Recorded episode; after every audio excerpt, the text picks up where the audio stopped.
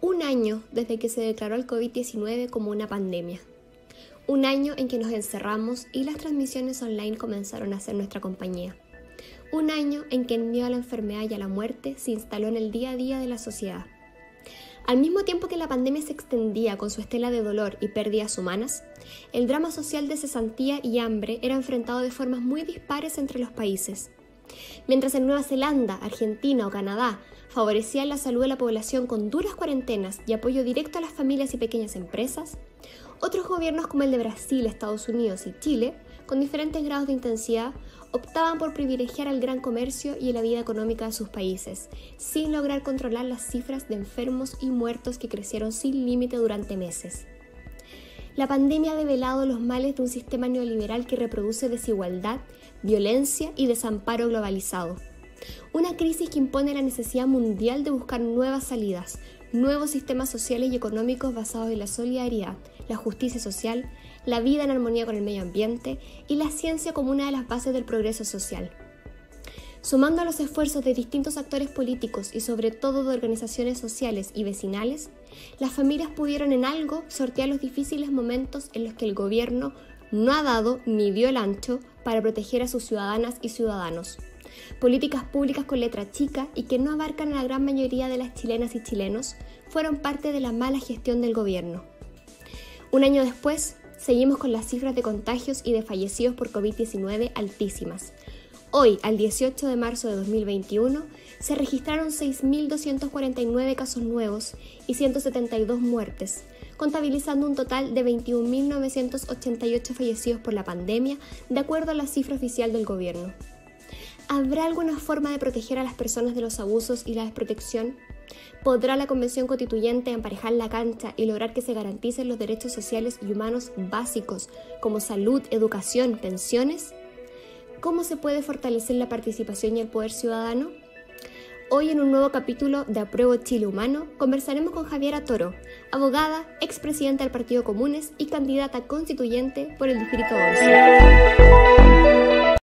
Hola a todos y a todas, nos encontramos en el programa del 18 de marzo de este extraño 2021, en el programa Apruebo Chile Humano. Una vez más nos encontramos acá.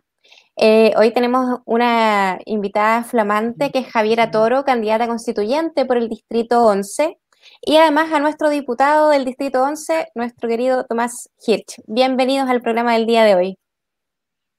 Gracias. Hola Marcela, hola Tomás. Gracias por la invitación. Hola, ¿qué tal? ¿Cómo están? Hola Marcela, eh, qué bueno tenerte aquí de nuevo con nosotros y muy contento de tener a Javiera, una gran candidata, una compañera de ruta y espero que ojalá constituyente en el Distrito 11. Creo que sería fantástico tenerla acá en el distrito aportando para la nueva constitución. Así que muy contento que nos acompañe hoy día. Bueno, bienvenidos los dos. Eh, me informan que vamos a ver una declaración de lo que ocurrió eh, en la operación Cabancha, como introducción a la siguiente, a una pregunta que es la que vamos a comenzar, una declaración de una de nuestras candidatas, que es Odette López, eh, sobre lo que ocurrió en Iquique. Vamos a ver si lo vemos ahora. Bueno, me parece que todavía no nos aparece la imagen. Podemos hablar de eso mientras nos... Bueno, aquí vamos. A Hola, mi nombre es Odette López. Hola, mi nombre es Odette López. Eh, quiero denunciar, hoy día en la mañana amanecimos con una terrible noticia.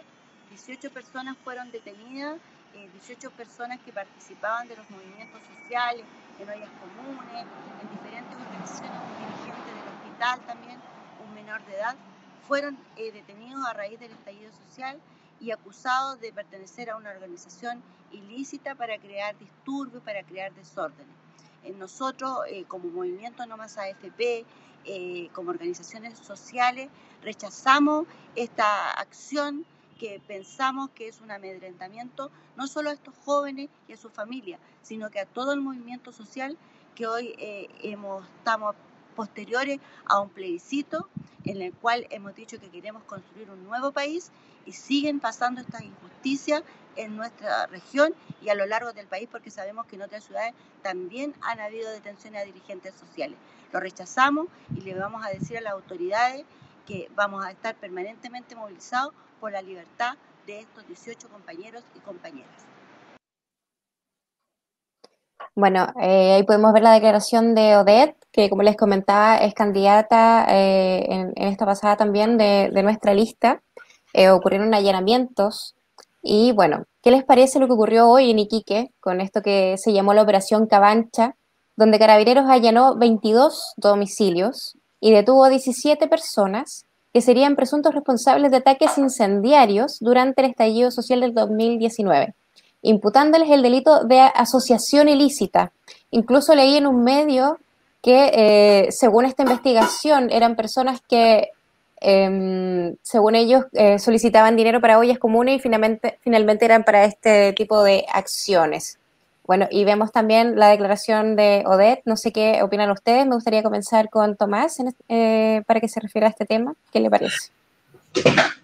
Mira, yo encuentro muy lamentable que después de un año, casi un año y medio desde la, del estallido, del despertar social, eh, todavía lo que veamos sea una criminalización de la protesta y la movilización.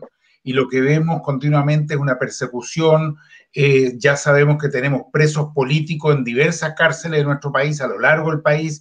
Hemos estado con familiares de presos políticos jóvenes de Antofagasta, también de acá de Santiago y en todos los casos lo que se ve es una odiosidad y un ánimo de persecución que no se corresponde con lo que se supone que en algún minuto dijo el gobierno que era que había escuchado la voz de la gente y todo aquello, que claramente fue totalmente eh, irreal, falso, ficticio. Yo lamento mucho, yo creo que en vez de seguir apresando gente, debería de una vez por todas eh, el gobierno eh, hacer todo lo necesario para que los jóvenes que están presos desde el estallido social en muchos casos por más de un año sin ninguna justificación se han puesto en libertad. Así que rechazo totalmente que sigamos viendo este tipo de operaciones que más tienen que ver con eh, mostrar a un gobierno y una policía eh, teóricamente activa, pero que no ha hecho más que continuar y profundizar la represión de la población. Gracias, Tomás. Eh, Javiera. Sí, yo comparto lo que, lo que señala Tomás en el sentido de que más allá de, las particularidades del caso específico que tendrán que verse, lo que aquí parece es una operación eh, que hace el gobierno de criminalización y anuncian esto mediáticamente, pero esto se enmarca eh, en una acción más amplia de criminalización del movimiento social. Entonces, eh, me parece que, evidentemente pueden haber hechos que requieran investigación, pero lo más importante es entender eh, el carácter de la revuelta y el estallido social que vivimos el año pasado, el año antepasado ya, eh, y todo lo que se desata a partir del 18 de octubre. Entonces, si eh, la actitud del gobierno y de las policías sigue siendo enfrentar un conflicto que es social, que es político, que requiere soluciones de carácter político y social, con investigaciones criminales, entonces en verdad no están contribuyendo a resolver los conflictos que se han levantado, que es lo que supuestamente eh, todos buscamos eh, resolver. Entonces, evidentemente no necesitamos persecución criminal, sino que lo que necesitamos es resoluciones, respuestas eh, a las urgencias sociales que siguen ahí, porque ha pasado un año y medio y no hemos tenido ninguna solución a las demandas materiales que eran urgentes y que solamente se han hecho más urgentes y más graves tras un año de, de pandemia. Entonces, en ese sentido, eh, me parece que, la persecución penal eh, de la movilización social eh, no es en ningún caso una respuesta, es un intento de cerrar de manera autoritaria los conflictos cuando eso lo único que hace es seguir profundizándolos. Totalmente de acuerdo, Jaira. Bueno, desde mi punto de vista, ya que estoy conduciendo, pero además soy parte de, nos parece por lo bajo grave y además, eh, en el fondo también en esta investigación nos cuesta también tener confianza en esta policía que nosotros estamos pidiendo refundar también. Entonces, qué, difícil es eh, que ellos estén investigando y, nosotros creerles en el fondo. Porque dentro de esta investigación también se, realizaban eh, búsquedas, por ejemplo, de mm, lo que se llama como recolección de dinero para comprar fuegos artificiales. Entonces, ¿en qué minuto esto se convierte en una asociación ilícita? Algo que nos preguntamos también. Así que, bueno, vamos a pasar a la siguiente pregunta, pero nos parecía importante tocar este tema que había pasado porque la criminalización de la protesta sigue ocurriendo hasta el día de hoy. Y, es importante quizás también el, tema que tú tocabas, Marcela, en el sentido de qué confianza nos da esta policía, por supuesto que hay hechos eh, delictuales que suceden y que pueden requerir investigación, pero hoy día eh, lo que tenemos es una policía que eh, la hemos visto haciendo montaje, la hemos visto torturando y entonces no, sin un proceso de refundación y de intervención civil, cuesta confiar en esos procesos. Entonces, evidentemente que lo que primero que surge es la, desconfianza respecto a un proceso de este tipo. Fíjate que hay algo que tú comentabas, Javiera, que a mí me parece importante además. Hoy día yo tenía un, chat con gente, con humanistas de distintos países y distintos continentes en realidad también, de, Europa, algunos de Asia, de Estados Unidos, etc. Y me preguntaban, bueno, pero después del, del estallido, después de la revuelta, ¿qué ha pasado? y revisando bien y diciéndolo bien responsablemente, desde octubre del año 2019 hasta ahora no ha habido ni una sola ley enviada por el gobierno que responda a las demandas sociales que surgieron con tanta fuerza en el estallido. Ni uno solo, ¿eh? yo estuve revisando, ahí han habido algunas goteras, algunas cositas, eh, algunas pequeñas dádivas, un salario mínimo que en vez de subir dos lucas subió cuatro, una vergüenza pero ningún cambio estructural en ninguna materia, en ninguna. Lo único que hemos tenido han sido decenas de leyes que criminalizan más la movilización, la protesta, la demanda social, que le dan más impunidad a las policías, que le otorgan abogados, que les entregan más herramientas, que se compran más eh, cuestiones represivas. Pero realmente es muy impresionante. Se quedan sorprendidos y me preguntaban, no, ¿será que tú eres muy opositor? Y en realidad es así, no ha habido ninguna respuesta. Lo único que vemos son acciones como las de hoy día de criminalizar y continuar en ese camino. Así es. Bueno, coincidimos los tres por lo menos en este punto. Eh, les quería preguntar también, hoy se cumple un año desde que entró en vigencia el estado de excepción constitucional de catástrofe. El ministro de Defensa, Valdo Procurica, me cuesta decir su apellido, hizo un balance. 30 miembros de las Fuerzas Armadas, además de 35.000 funcionarios de carabineros y PDI, han sido desplegados. 217.000 detenidos durante cuarentenas y 178.000 durante los toques de queda. En vista de estas cifras eh, y considerando el escenario de pandemia actual, ¿qué conclusiones sacan eh, al respecto de la efectividad de los toques de queda y del despliegue de las Fuerzas Armadas como medida accesoria en el fondo eh, indicado, perdón, indicada así por las autoridades del gobierno para detener el avance del COVID. Nos preguntamos si estas medidas de este nivel, en el fondo de toque de queda y del despliegue de las Fuerzas Armadas, son efectivas para detener el avance de, de este virus. Eh, Javiera.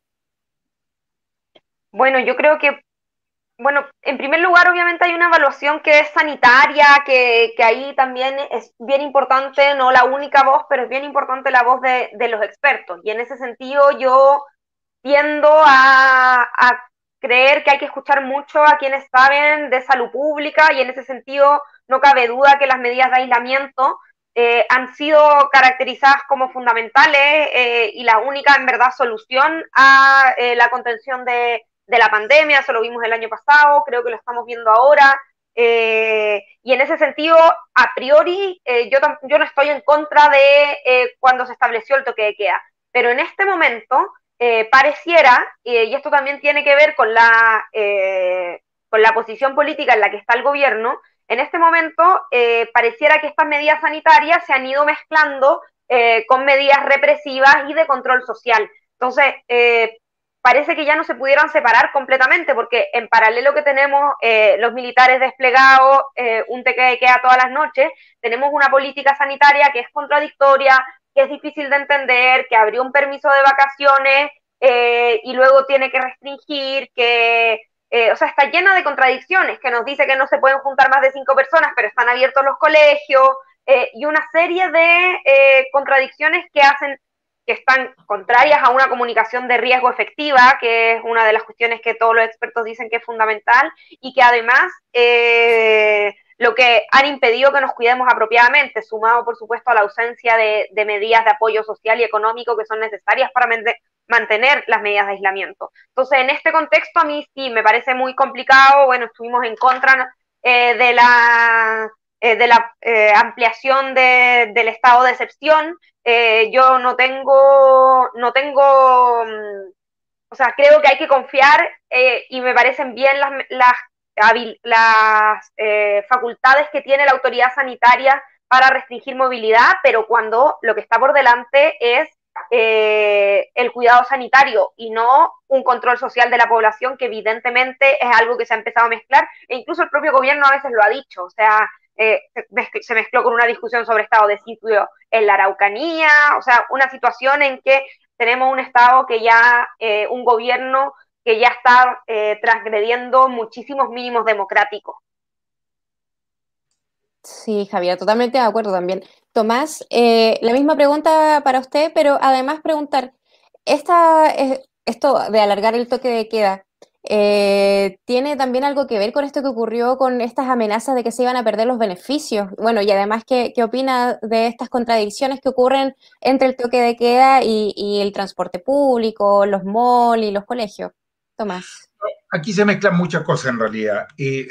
nosotros hemos dicho desde el comienzo de la pandemia que hay que priorizar el, cuidado de la salud de la población y que si se pone eso por delante, nosotros estamos disponibles para apoyar todas las medidas que sean necesarias, todas las medidas que sean necesarias pero eso significa algo que no se hizo sobre todo en la primera etapa, que es escuchar a quienes saben del tema, a los expertos y expertas en materia de salud, eh, el colegio médico, la gente vinculada a las otras organizaciones y los otros gremios de la salud, eh, las alcaldesas y alcaldes que están cerca de la gente, las organizaciones ciudadanas, eh, el mundo de los profesores, las educadoras, todo ese un mundo que conoce muy bien la realidad local, la realidad social y que por lo tanto siempre podrían haber aportado mucho.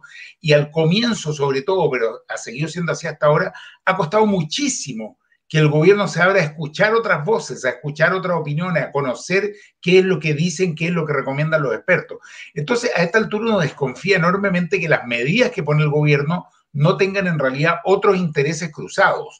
Eh, y en ese sentido coincido con lo que dice Javier, si la si las medidas que se toman fueran únicas y exclusivamente por cuestiones sanitarias, creo que todas y todos los vamos, las vamos a apoyar. Si la, gente quiere eh, cuidarse, la gente no quiere que haya nadie enfermo en su familia, la gente quiere que en su barrio, en su comuna, las cosas puedan avanzar adecuadamente.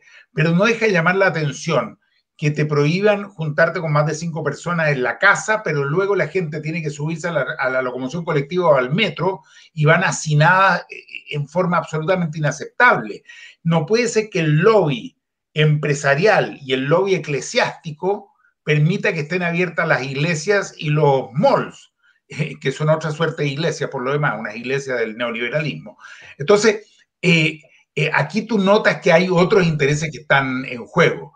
Eh, además, las medidas de excepción efectivamente hoy día permiten dar determinadas ayudas que están asociadas a la medida de excepción, pero eso se resuelve muy fácil. Eso se resolvía con una indicación a los proyectos con una pequeña reforma que indica que, concluidos los estados de excepción, todas las medidas de ayuda se mantendrán por 180 días. De hecho, los proyectos que en general presentamos las diputadas y diputados contenían esa cláusula una cláusula de 180 días más. El gobierno fue el que la rechazó y en las comisiones buscó impedir que se legislara de esa manera.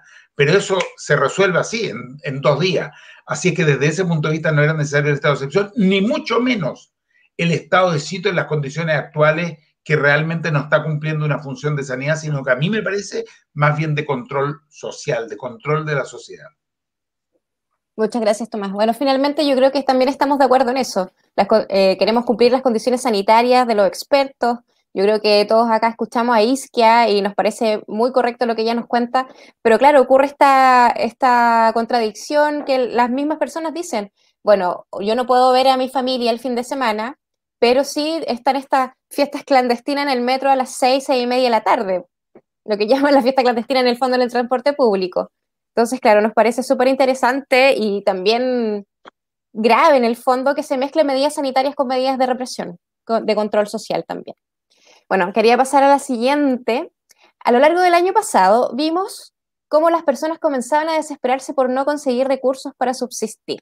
Aparecieron las ollas comunes, de las que en Las Condes hubo una de las más grandes en Colón Oriente, y retiros de fondos previsionales y tardíamente el gobierno apareció con el bono COVID y el ingreso familiar de emergencia. Ahora un grupo de parlamentarios de Chile Vamos eh, propone sacar fondos del seguro de cesantía para mitigar la pandemia económica. ¿Qué les parece que la derecha no presione su propio gobierno para que haga uso de los recursos y aumente los bonos en dinero y en extensión de cobertura existente para las familias chilenas en vez de esta propuesta que están haciendo eh, sobre los fondos, eh, los fondos previsionales? Tomás. No, perdón, yo yo te voy a contradecir ahora y le quiero dar la palabra primero a nuestra invitada, que por supuesto Muy bien. queremos escuchar. Adelante, eh, Javier, entonces.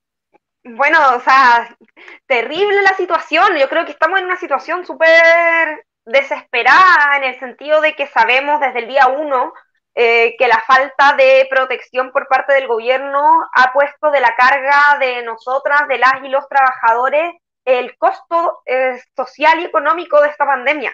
Entonces, de hecho, recordemos que la primera medida del gobierno partió por recurrir a fondos del seguro de cesantía, por eh, facilitarle eh, a los empresarios y a los empleadores las modificaciones contractuales con esta ley de, mm, no me acuerdo cómo se llamaba, de protección al empleo, creo, eh, pero que lo primero que hacía era recurrir al seguro de cesantía. Lo criticamos muy duramente porque justamente significa que las y los trabajadores eh, tenemos que hacernos cargo de, de, la crisis. Luego la situación se fue agravando y ya sabemos, el gobierno muy tibiamente tuvo que ir entregando algunos bonos, algunas eh, cuestiones, eh, créditos, etcétera, que han sido completamente insuficientes para poder sostener la vía en un contexto no solo de bajos salarios, no solo de, eh, pérdida de empleo, sino también de alto endeudamiento previo incluso a el momento de, de la pandemia. Y en ese contexto, bueno, vinieron los retiros de los fondos de pensiones, que en ningún caso son una situación ideal,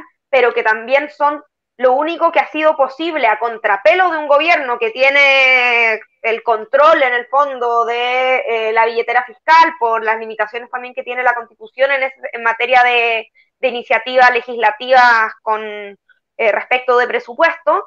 Eh, bueno, ahí el Congreso, Tomás, desde el Parlamento es parte de eso también, logró empujar, sacar algún, entregar algunas soluciones como fue en su momento los retiros de los fondos eh, de pensiones. Entonces, que ahora desde el mismo sector del gobierno, más allá de que estén medios discutiendo entre sí de cuál es la mejor solución, sigan insistiendo en medidas que, que ponen sobre nosotros mismos la carga de la pandemia, me parece que es gravísimo, porque claro que la pandemia es un hecho eh, excepcional, que no habíamos vivido una cosa como esta, que era difícil prever su eh, duración, su profundidad, pero eso no significa que aquí no haya maneras de prever y proteger mejor a la población. Sabemos que hay grandes grupos económicos que a pesar de esta situación de crisis han ganado eh, dinero durante, eh, durante esta pandemia, mientras la mayoría eh, nos hemos empobrecido y hoy día seguir recurriendo a nuestros propios ahorros, que son pequeños, que son en un sistema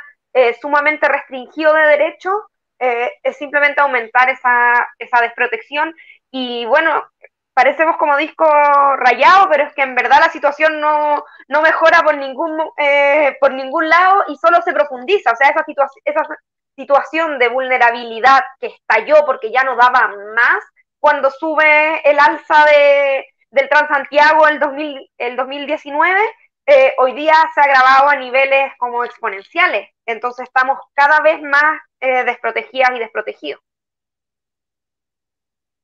Así es, Javiera. Bueno, y finalmente, eh, la propuesta que entonces se está haciendo en este caso, ¿tú crees que tendría alguna efectividad real? Lo que se está haciendo ahora, eh, la propuesta de Chile Vamos en este momento, ¿crees que pueda servir de algo? No, la verdad es que, o sea, la verdad es que creo que no. Evidentemente, si cuando no quedan alternativas, eh, todos los recursos van a ayudar a las familias, pero hoy día es eh, profundizar más un hoyo, porque esos fondos del seguro de cesantía, que además ya recurrimos a ellos, o sea, ya están, han sido eh, mermados, eh, están ahí para proteger en un momento de desempleo. O sea, ¿qué significa también recurrir a esos fondos para lo que viene para, o sea, aumenta la inseguridad y la para más adelante? Claro. Ahora sí, Tomás. Bueno, la verdad es que nosotros hemos vivido dos pandemias. Una pandemia de salud, de un virus que llegó y uno no puede culpar a nadie en particular sobre, sobre ese virus, pero hemos vivido también una pandemia social. Y la pandemia social sí tiene responsables. Tiene un primer responsable eh, de aquellos que nos juraron de que éramos un país desarrollado, un país OCDE, un país que estaba eh, entre los más avanzados del planeta, y la pandemia develó la realidad reveló que si bien ha habido crecimiento económico, crecimiento de exportaciones, de los indicadores macroeconómicos, la distribución del ingreso en nuestro país es un desastre y eso explotó con esta situación de pandemia donde se notó la precariedad en que viven millones, y, insisto, millones de familias chilenas, además con un gobierno y un mundo en general empresarial que no tiene la menor idea cuál es la realidad en que viven esas millones de familias sintetizado muy bien en esa frase el ministro Mañalich. Eh, no sabía que habían tantos pobres, no sabía que había tanto hacinamiento. Yo creo que fue sincero él, pero refleja hasta qué punto hay una desconexión total eh, de, la, de la realidad que se vive en el país. Y en esta pandemia social el gobierno ha estado al debe, el gobierno ha estado siempre detrás, hemos tenido que ir tironeándolo para que dé ciertas ayudas que han sido siempre insuficientes el ex ministro Briones tiene que salir ahora, ¿no es cierto?, como candidato presidencial a la calle para darse cuenta que una familia no puede vivir con los costos que tienen hoy día los productos básicos y que él juraba que con 65 mil pesos como bono tenía todo resuelto para la gente. Entonces, y lo celebraban como un gallito con el pueblo. Claro, cuando se dieron el pedazo con Sichel. Y tenía una senadora de ellos, ¿no es cierto?, que, o diputada, ya no sé cuál era, que decía, es que no hay que darles más para que no se acostumbren a vivir del Estado.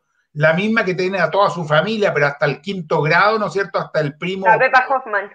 La Pepa Hoffman metido en el aparato del Estado. Entonces, una hipocresía además muy, muy brutal.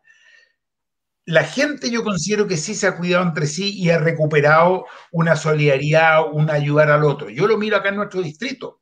Javiera es candidata acá en Peñalolén, en sectores tan eh, postergados como San Luis de Macul, La Faena, Lo Hermida, en, la, en, el Cerro 18, la gente de algún modo se ha preocupado de su vecino y su vecino. de, de, que no le falte nada, de que si está enfermo, conseguirle los remedios, si le falta comida a ese matrimonio de personas visitas, llevarles algo, prepararle una, una sopita. Mira, la gente ha sido muy solidaria. La prensa te tiende a mostrar los casos en que se rompen las normas y qué sé yo, que la fiesta clandestina, no sé qué más. Pero yo me quedo con lo otro. La gente ha sido mucho más solidaria, mucho más eh, preocupada del otro y de la otra que el gobierno, que ha tenido una insensibilidad brutal. Y eso yo lo rescato. En nuestro distrito se, se generan una gran cantidad de ollas comunes.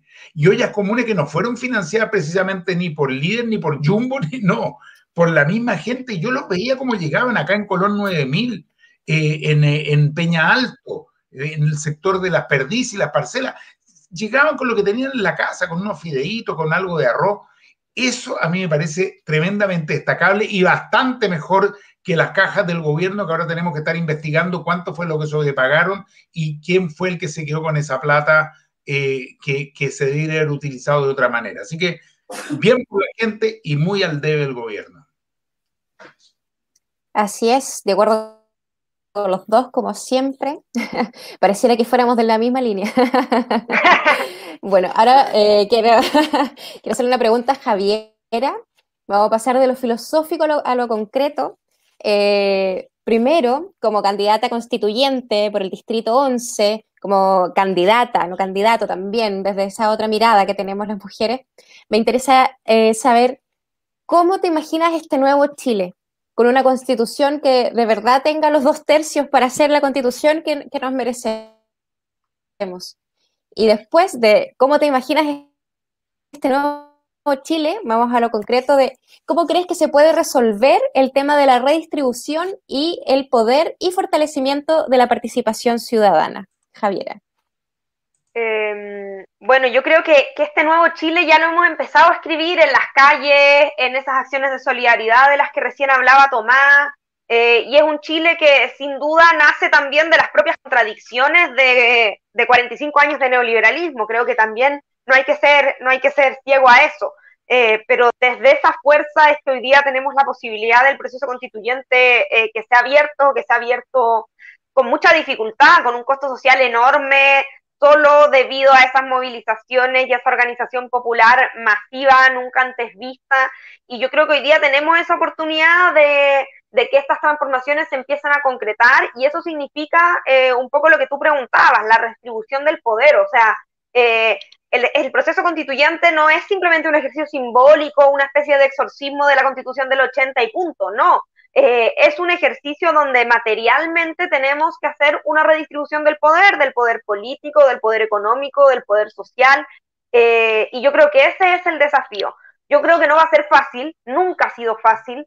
Eh, las resistencias conservadoras, neoliberales que, que ya estamos enfrentando se van a hacer presentes en cada paso de, del proceso. Entonces, no bastó con ese triunfo aplastante que tuvimos el 25 de octubre, no va a ser suficiente, pero sí va a ser muy importante la votación de este 10 y 11 de abril eh, en la elección y la composición que tengamos, pero también vamos a tener que seguir peleando de aquí en adelante en el propio proceso constituyente y para eso es fundamental la organización y la movilización popular, porque una cosa es tener buenos resultados electorales, que es fundamental, y ahí, bueno, una invitación a votar por las y los candidatos de la lista a prueba dignidad, creo que eso es fundamental, acá hay una alternativa también eh, y una eh, posibilidad de ir constituyendo una alianza política antineoliberal eh, que sea capaz de representar a ese, a ese nuevo Chile.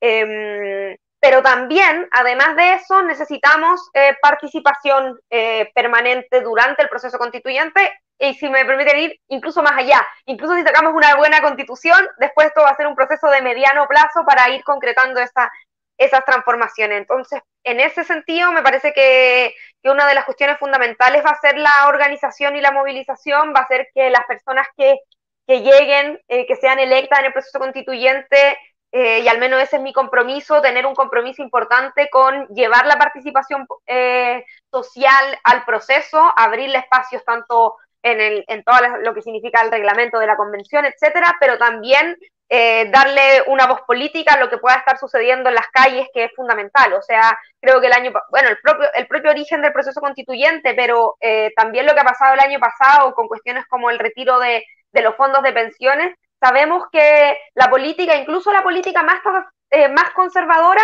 a veces se ve obligada a hacer concesiones porque hay un poder social que lo tenemos nosotras, que nos, la tenemos todos quienes hemos sido eh, excluidos y no hemos estado en la toma de decisiones. Entonces creo que eso se tiene que consagrar en la nueva constitución y entre otras cosas con una democracia paritaria y participativa. Tú hablabas de la distribución de, del poder y yo creo que ya no podemos, o sea, la crisis política que tenemos eh, en Chile eh, es una crisis de la democracia estrecha en la que hemos vivido los últimos 30 años y eso requiere que la, una nueva democracia esté fundada sobre bases eh, paritarias y de democracia participativa vinculante. Yo creo que ese es uno de los ejes centrales de, de la nueva constitución. Y no cabe duda de que la nueva constitución no va a resolver de la noche a la mañana todos los conflictos, ni puede ser una, nadie puede venir a hacer una promesa de soluciones mágicas, pero sí tiene que ser una constitución que responda, que esté bien situada en el Chile actual. Y eso requiere responder a las crisis eh, que estamos atravesando como sociedad y una de esas es la crisis de la democracia eh, restringida que tenemos. Totalmente de acuerdo, Javiera.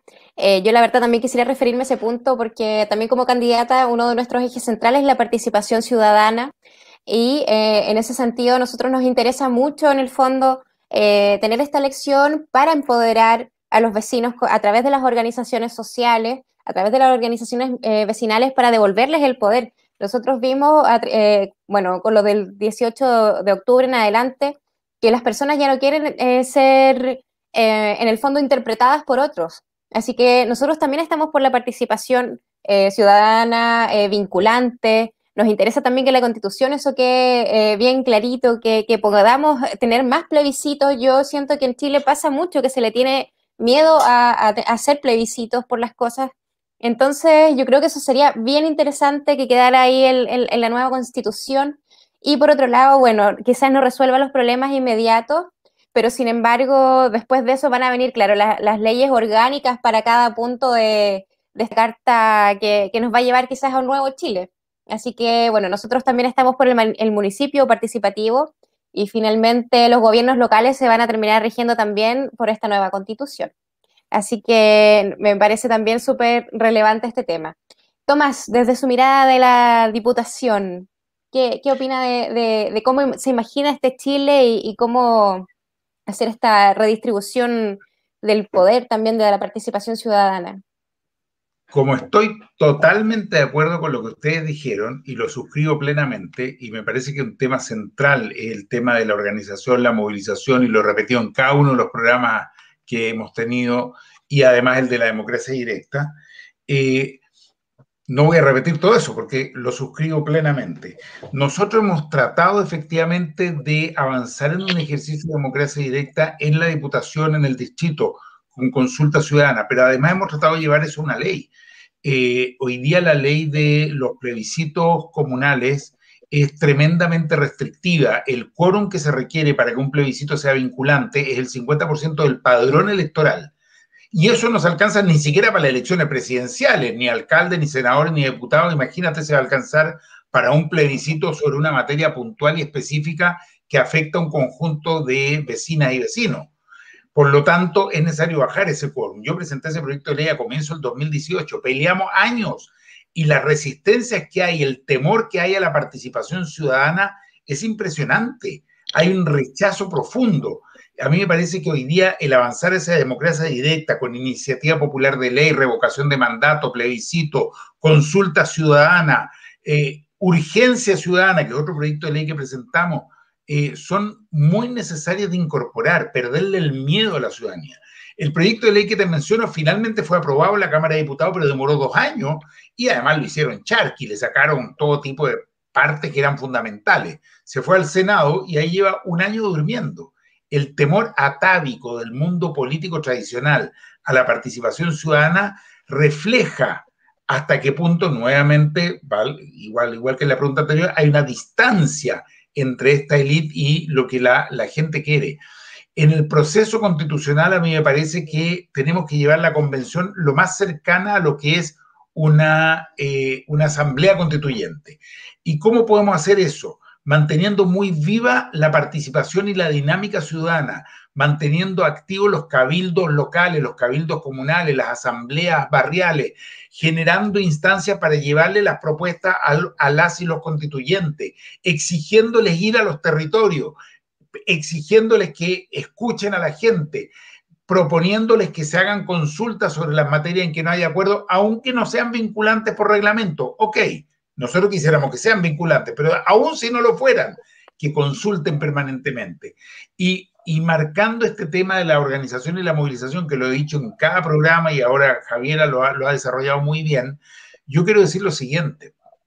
Aún si los 155 eh, constituyentes fueran de nuestro mundo, aún si todas y todos fueran de nuestro mundo, no los podemos dejar solos. No podemos dejarlos porque quedan desconectados nuevamente tiene que haber un contacto permanente y eso se logra con organización social y movilización social. Son dos aspectos fundamentales. Este no puede ser solo un proceso institucional, este debe ser un proceso de dinámica de participación ciudadana. Ahí creo que está la clave de lo que podamos nosotros generar eh, a futuro. Si queremos transformación importante en Chile, esa dinámica de organización y movilización tienen que mantenerse activas. Sí, totalmente de acuerdo con los dos, conmigo también. y bueno, sí, pues nos parece súper importante que además de plebiscitar los temas que, uno va, puede proponer, que los temas también salgan de la ciudadanía y esos también se plebisciten. Aunque, como dice Tomás, aunque no sean vinculantes, que puedan ser presión, como cuando solicitamos nuestra nueva constitución. También lo hicimos de otras formas pero en el fondo ejerciendo eh, cierto grado de presión en el fondo sobre los temas que nos interesan, podemos lograr hartas cosas también. Eh, quería pasar un tema que a mí me, interesa harto, así que ahí sí podemos ir profundizando en esto. Eh, vamos a partir con Javiera. ¿Qué haremos con este modelo de Estado? ¿Apuntaremos a mantener el paradigma actual o buscaremos transitar hacia otro modelo de bienestar social? Javiera. Bueno, esta es una de las principales tareas del proceso constituyente, eh, superar el Estado subsidiario que es eh, la forma que ha tenido este Estado neoliberal en el que hemos vivido los últimos 45 años eh, y avanzar hacia un Estado solidario y un Estado solidario que venga a ser realidad el principio de dignidad. Yo creo que eso es lo fundamental. La movilización social, este concepto de dignidad que tenemos que eh, dotarlo de un contenido de derechos eh, fue fundamental para que se abriera este proceso constituyente. Entonces, en ese sentido, hay que superar sin duda el Estado subsidiario. Este, y aquí quiero entrar, este es un tema en particular que, me, me gusta mucho. El Estado subsidiario no es solo para evitar confusiones, no es solo un Estado que no actúa, que es restringido, que lo es, lo es así, por ejemplo, en materias sociales, pero es también un Estado, un estado que cuando actúa, eh, cuando interviene, lo hace privilegiando la iniciativa privada. Entonces, me parece importante esto porque a veces se alimentan confusiones. A veces nos pueden decir, bueno, pero si estamos ampliando el Estado, pero en verdad, ¿qué Estado estás ampliando? ¿El Estado que subsidia las camas en Clínica Las Condes? ¿El Estado que inventa un negocio de las carreteras para capitales españoles? ¿El Estado que eh, concesionó eh, los servicios sanitarios o estás ampliando un Estado protector de derechos. Entonces creo que eso es bien importante, o sea, un nuevo modelo de Estado que venga a responder a estas demandas por dignidad que se han planteado. Y eso significa, por ejemplo, tú preguntabas por derechos, un Estado que eh, no solo una constitución va a tener un catálogo de derechos sociales que sin duda tiene que tener, porque hoy día tenemos un catálogo extremadamente restrictivo en materia de derechos sociales, pero además hay que repensar una institucionalidad que sea capaz de hacerse cargo de que esos derechos sociales se presten efectivamente, se presten de manera igualitaria, democrática, inclusiva y que no terminen eh, traduciéndose nuevamente en una política de vouchers y focalización que es todo lo contrario a derechos sociales.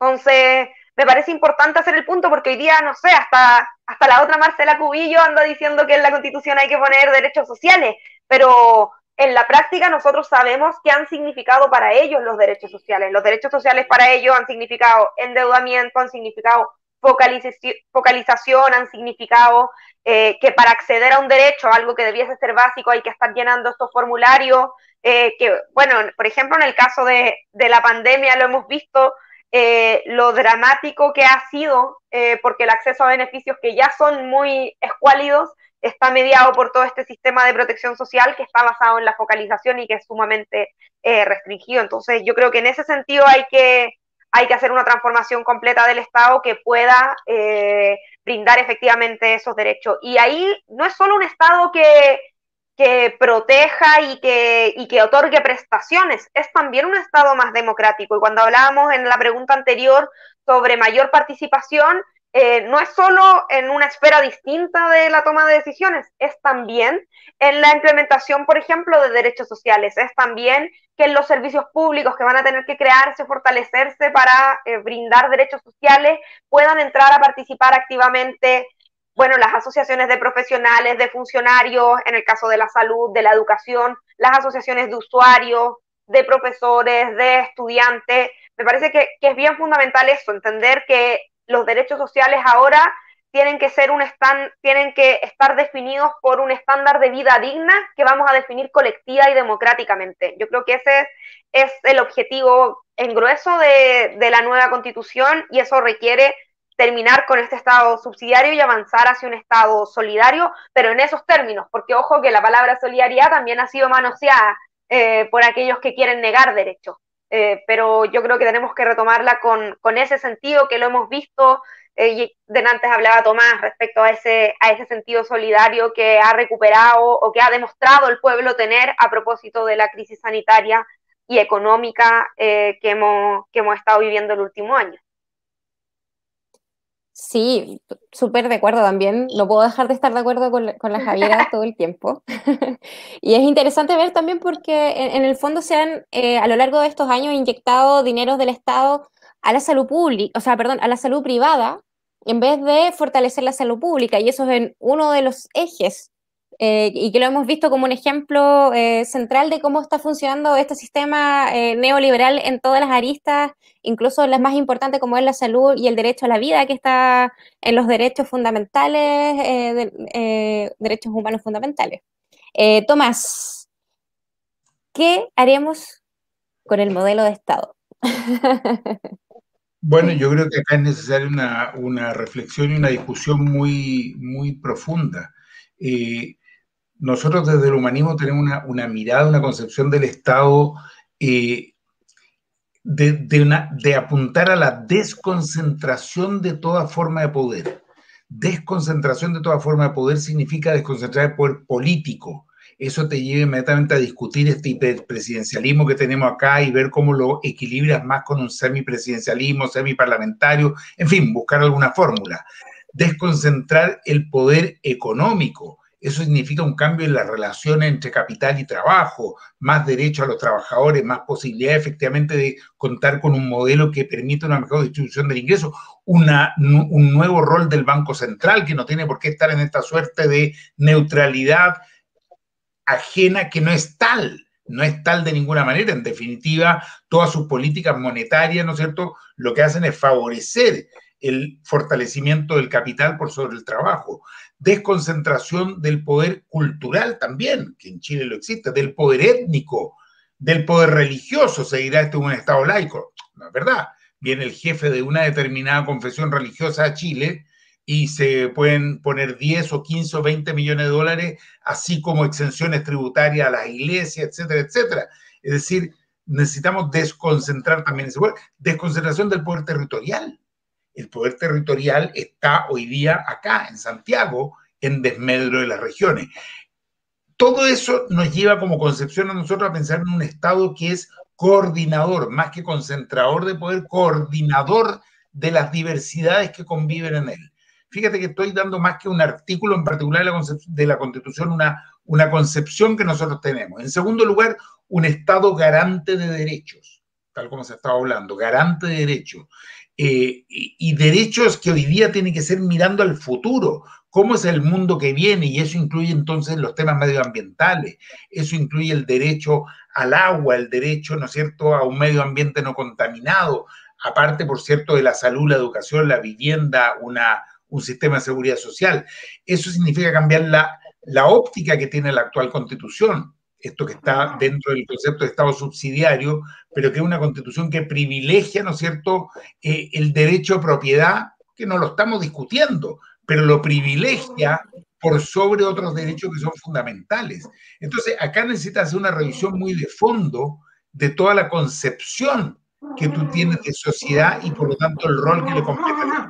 Creo que un debate muy interesante en la medida que se puede hacer bien y sin un chantaje de un sector como es la derecha, que siendo minoría capaz que tenga poder de veto e impida que efectivamente se tengan estas discusiones. Por eso es tan importante tener un muy buen resultado de los sectores que estuvieron por el apruebo y de los sectores que están hoy día en nuestras listas y en algunas otras para eh, poder tener un buen porcentaje de eh, hombres y mujeres en la, en la redacción de la nueva constitución.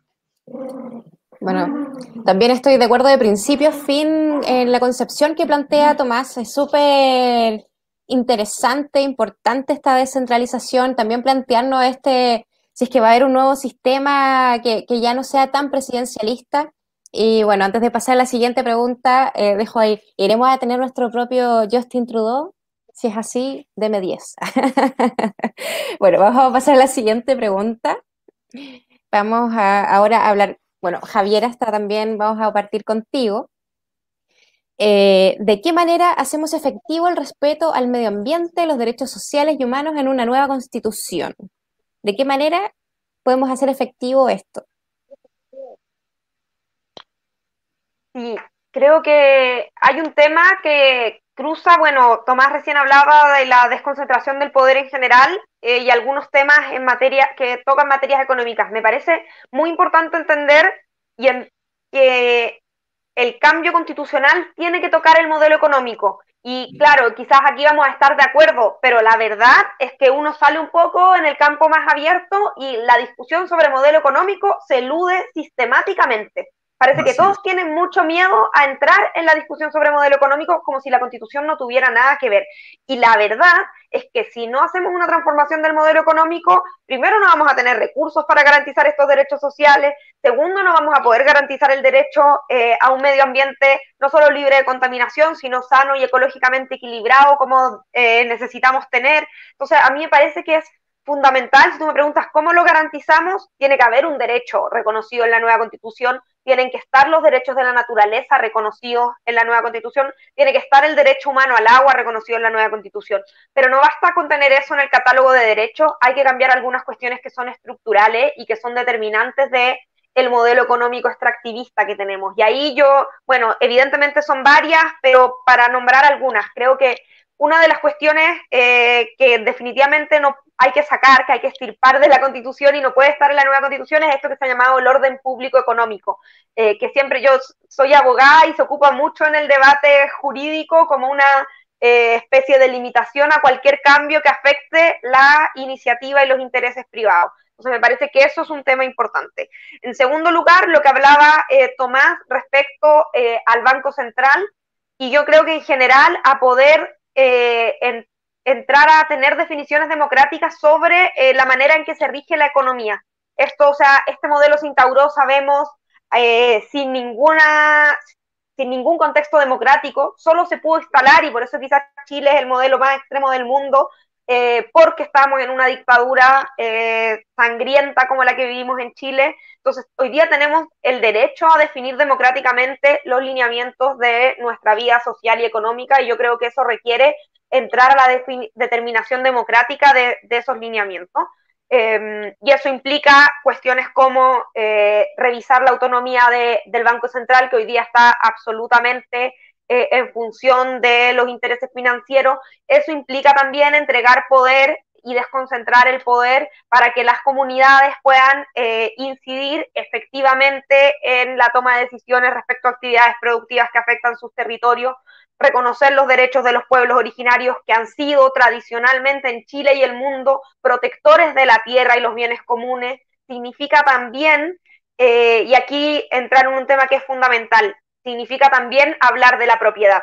Porque claro que la nueva constitución tiene que mantener el derecho de propiedad, pero no este derecho de propiedad que tenemos hoy día. Y yo creo que hay que atreverse a hablar del derecho de propiedad, porque el derecho de propiedad eh, y en su comprensión extremadamente expansiva que tenemos en Chile ha sido una de las limitaciones a cualquier reforma eh, que, que permita garantizar derechos. Entonces, yo creo que hay que eh, revisar el derecho de propiedad, fortalecer la función social de la propiedad, que hoy día está en el texto de la Constitución, pero significa bastante poco, y eh, desprivatizar el agua y en general los bienes, los recursos naturales y los bienes comunes. Yo creo que eso es fundamental. Entonces, tiene que haber en el catálogo de derechos estos derechos de los que hablábamos, pero requiremos una reforma al Estado y una democratización del modelo económico para que eso se pueda eh, hacer efectivamente. Y me parece bien, bien importante porque creo que es una discusión que se elude olímpicamente, porque es evidentemente donde va a ser más difícil entrar, porque donde están los intereses económicos que se van a, se van a resistir. Así es, Javiera. Bueno, el derecho a la propiedad es uno de los artículos que normalmente termina por encima de todos los derechos que tenemos en la Constitución actual. Bueno, estamos como en la recta final del programa, se me ha pasado volando, la verdad.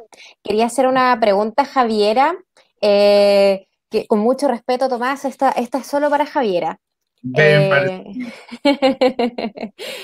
bueno, hablemos de una constitución feminista. ¿Es posible una constitución feminista, más allá de que sea paritaria? ¿Qué características tendría esta constitución feminista y cuáles debieran ser las prioridades de esta constitución feminista? Insisto, más allá de que sea paritaria. Sí, claro, o sea, la paridad es un primer paso que lo ganamos, sabemos, no fue fácil, eh, y es un estándar mínimo que va a tener que tener la nueva democracia, pero no es suficiente porque sabemos que no basta con la presencia de mujeres, de lo que se trata la lucha feminista es de una lucha por democratización, por democratización de todos los poderes. Entonces, en ese sentido, es fundamental que una constitución feminista, por supuesto, establezca un Estado paritario y que nunca más las mujeres quedemos fuera de eh, toda la institucionalidad política y pública pero es también una constitución que sea capaz de alterar las relaciones sociales que están en la base de este modelo neoliberal patriarcal. O sea, este modelo se sostiene en gran parte gracias al trabajo de cuidados no remunerado o subremunerado que realizan fundamentalmente las mujeres. Entonces, eso, mientras eso no cambie, eh, por mucho que tengamos paridad y presencia de mujeres en, la, eh, en la, eh, no sé, los organismos representativos, no va a cambiar realmente la estructura, la estructura social. Entonces, para enfrentar eso, me parece que es fundamental en la dimensión de los derechos, establecer el derecho a cuidar y ser cuidados y es darle una prioridad a los cuidados y un reconocimiento que hoy día no tienen. Creo que también es fundamental eh, reconocer el trabajo. Hoy día tenemos una constitución que no reconoce el trabajo como eh, el pilar fundamental de la sociedad en la que vivimos y tiene que reconocer el trabajo y los cuidados como el eje sobre el que se construye la sociedad. Entender en el fondo, pasar de este paradigma de eh, que cada, cada uno con sus propias uñas a uno donde se reconozca la interdependencia social, se reconozca que nos necesitamos los unos a los otros para poder vivir en sociedad. Y eso se expresa en, en cuestiones como esas, se expresa en el reconocimiento del principio de la corresponsabilidad social, que tiene que tener su expresión en las leyes laborales, eh, para que eh, ya no sean solo las mujeres las que se hagan cargo de los cuidados de los hijos, eh, hijas, de personas enfermas, de adultos mayores, también el principio de igualdad salarial. Y en la reforma al Estado, además de la paridad, es fundamental introducir una obligatoriedad de eh, que el Estado atienda y funcione con una perspectiva de género. En el caso de la justicia lo vemos día a día, lo costoso y lo que significa para que, o sea, en lo que se expresa en una ausencia de justicia, tener una justicia que no tiene perspectiva de género, eso tiene que estar como obligatoriedad en la manera en que el Estado ejerce la función pública. Creo que eso es, esas cuestiones son fundamentales, que al final la lucha feminista se, tiene que expresar en una constitución feminista, es una lucha por la distribución del poder y esa no es un artículo, no es una demanda, eh, no es una suma de cosas, sino que es una perspectiva que tiene que estar en el conjunto de la Constitución con esa, con esa mirada y en ese sentido la paridad es importante, pero en ningún caso agota eh, esta discusión. Totalmente. Es el primer paso, un paso que costó muchísimo, pero claro, hay muchas cosas más que vienen después de eso. Bueno, por mi parte también nosotros hemos propuesto un municipio feminista, sin miedo a la palabra, porque uno parte como medio tímido diciendo enfoque de género, por cierto que sí, pero sí, hay que, hay que decirlo.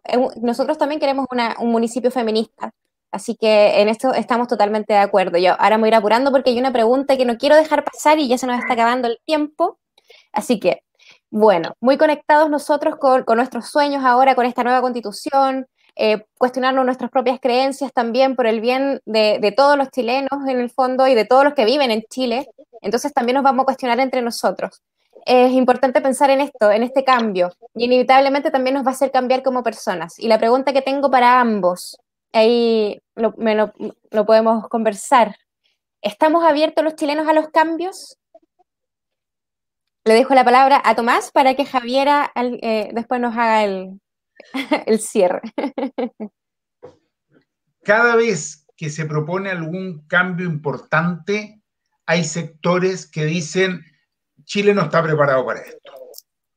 Yo no sé de dónde lo sacan, no sé si tienen alguna bola de cristal o algún encuestómetro súper rápido que, les permite saber eso. Cada vez que en realidad no quieren que algo cambie, nos vienen con esa frase. Tienen también otra. La segunda es, eh, eso no es lo prioritario ahora. Eh, tenemos que hacerlo, dedicarnos a otra cosa. Son dos frases típicas. Y con esa justificación de que los chilenos no están preparados, hay sectores que quisieron impedir ya desde antiguo el voto femenino, la, jornada de ocho horas, eh, el descanso dominical y viniendo ya mucho más cerca de todo, desde la ley de la silla para los trabajadores y trabajadoras, pasando por el matrimonio igualitario, la interrupción del embarazo por tres causales, eh, la igualdad de derechos para la mujer, eh, y decenas más que se me olvidan en este minuto, siempre están con ese cuento. Y yo creo que es exactamente al revés. Creo que la ciudadanía, la gente, nuestro pueblo, las mujeres, los trabajadores, los estudiantes, los hombres y mujeres de nuestro país, claro que están eh, preparados y en disposición de avanzar hacia cambios más profundos, más estructurales. Son las élites, son los pequeños grupos que vienen castillados, beneficiándose de un modelo que ha sido tan, tan injusto con la inmensa mayoría del país, los que no quieren los cambios y siempre los justifican en esto de que no estamos preparados. Es la mentira del siglo, la gente, la inmensa mayoría quiere cambios, quiere que efectivamente podamos construir un país más justo, más democrático, más participativo, con más dignidad. Totalmente, Tomás. Javiera, ¿estamos preparados y abiertos a los cambios los chilenos y los que vivimos en Chile también? Bueno, Tomás ya dijo, dijo casi todo, yo estoy muy de acuerdo con, con, lo que ha señalado, o sea, esa resistencia conservadora, la sabemos, tiene una constante en nuestra historia, eh, y a sumar a, esa, a esas cosas que, que, mencionaba Tomás, cuestiones que son tan, tan básicas como la igualdad entre los hijos, que no hace tanto tiempo eh, no se había logrado en Chile. Entonces, yo creo que sí, que estamos eh, preparados y me parece bien, me gusta esta, es una consigna, pero creo que dice mucho, a veces las consignas de la calle dicen mucho, Esto, esta consigna de aquí nació el, el neoliberalismo, aquí muere, me parece muy importante porque en Chile estamos en una oportunidad eh, de ese carácter. O sea, yo no creo que el proceso constituyente vaya a ser fácil, tampoco creo que vaya a solucionar las cosas de, de, la noche a la mañana, pero sí creo que en Chile tenemos la oportunidad de ser pioneros en entregar eh, soluciones y encontrar una mejor forma de vivir. O sea, sabemos el costo que ha significado esta profundización capitalista que es el neoliberalismo, que en Chile vivimos su versión más extrema hace ya más de 40 años, 45 años al menos, eh, y no es fácil, o sea, el nivel de estructuras de poder que hay que desarmar para romper con este entramado es muy profundo, pero creo también que en Chile tenemos una oportunidad, tenemos un pueblo que ha mostrado una fuerza, una capacidad de organización y una claridad increíble. Entonces yo creo que tenemos una oportunidad de dar ese paso e incluso ser un ejemplo a nivel eh, mundial para abordar estos problemas que son los problemas actuales, que no se trata de traer recetas del siglo XX ni, ni nada, se trata de eh, estar situados en la situación eh, actual, en los conflictos actuales, los conflictos globales y los conflictos locales actuales, o sea, el tema de una constitución que sea capaz de enfrentar la crisis climática, eh, creo que es fundamental y aquí estamos hablando de cuestiones de vida o muerte. Y en ese sentido, a propósito del año de pandemia y de lo mucho que ha significado, creo que, por ejemplo, no, no digo que haya que repetir los ejercicios porque estamos en épocas eh, históricas distintas, pero el ejemplo que dio Chile en la fundación de un sistema de salud público durante el siglo XX, don, en que, eh, pa, para decirlo además, eh, Salvador Allende como ministro de Salud fue fundamental, hoy día, o sea, estamos hablando de 70 años después, eh, tenemos un sistema que todavía con, ha podido resistir y nos ha, eh, ha, ha, sido lo mejor que hemos tenido para enfrentar esta pandemia. Entonces, en Chile en su momento, siendo un país pequeño, sí, en un contexto mundial complejo, sí, ha tenido y ha ocupado esa posición de avanzada eh, para realizar los cambios sociales y creo que hoy día también tenemos tenemos esa oportunidad, creo que el pueblo chileno ha demostrado que tiene esa fortaleza, que tiene esa creatividad y tiene esa que estar en función de, los cambios. Los que no quieren cambios son minorías elitarias que son muy pequeñas y que son las que se han beneficiado de este modelo, pero que no son la mayoría de Chile. Así es, Javiera. Bueno, eh, yo también daría mis últimas palabras con respecto a esto. Yo creo que los chilenos y quienes viven en Chile también eh, estamos eh, dispuestos ya a que se nos trate como adultos. Yo creo que eso es algo fundamental. Así que bueno, quiero agradecer eh, la presencia de Javiera, una sequísima, la pueden seguir en sus redes sociales, su hashtag maravilloso con toro sino pa' qué. Eh, también agradecer a nuestro querido diputado del Distrito 11, nuestro único diputado de oposición. Así que sería maravilloso que lográramos estas elecciones para que podamos trabajar en conjunto y ser muchos, muchos más. No sé si ustedes quieran agregar algo más para ya ir cerrando porque nos pasamos un poquito en el tiempo porque ha estado muy buena la conversación. Sí, gracias, gracias Marcela eh, por la invitación. Eh, espero que en esta elección que ya se viene pronto no solo nos vaya muy bien a nuestra lista en la constituyente, sino también en las municipales, creo que es fundamental y lo que ahí tú representas en las Condes, creo que, que es central y vamos a estar apoyándote. Ojalá tener un triunfo también en la alcaldía de las Condes porque sabemos que estos lugares, bueno, Tomás también conoce bien el distrito, es un distrito donde la elite se siente cómoda, donde cree que va a poder seguir gobernando y dictando cómo vive la mayoría del país desde, desde este distrito donde creen que eh, pueden primar estas minorías conservadoras, pero les venimos a demostrar que no es así. Les demostramos eso con el triunfo que hubo en el apruebo, más allá de las tres comunas, un distrito donde la mayoría del distrito estuvo por el apruebo, estuvo por los cambios, en Las Condes también hubo una población importante que estuvo por los cambios, eh, una votación muy importante que de hecho sabemos que eh, es,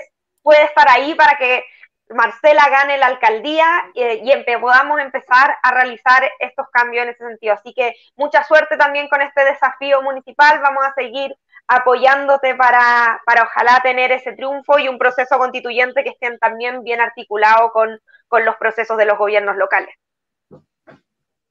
Tomás, muchas gracias, Javi. Por mi lado, solamente agradecer, agradecer a Javiera por haber estado con nosotros, haberse dejado el tiempo. Yo sé que está en una campaña intensísima y agradecerte a ti, Marcela, que aparte de candidata a alcaldesa, hoy día nos ha ayudado conduciendo este programa. Y agradecerle sobre todo a quienes están detrás de la pantalla ayudando al Nico, al Nano, a Carmen Gloria, al Álvaro, al Danilo, al Flavio, que son todos y todas las que hacen posible cada jueves y cada lunes este programa. Así que muchas gracias y seguimos, nos encontramos ahí en el territorio, pero cuidándonos mucho para que podamos estar sanitos para adelante. Así es, un honor haber oficiado hoy día la ceremonia. Muchas gracias por esta invitación.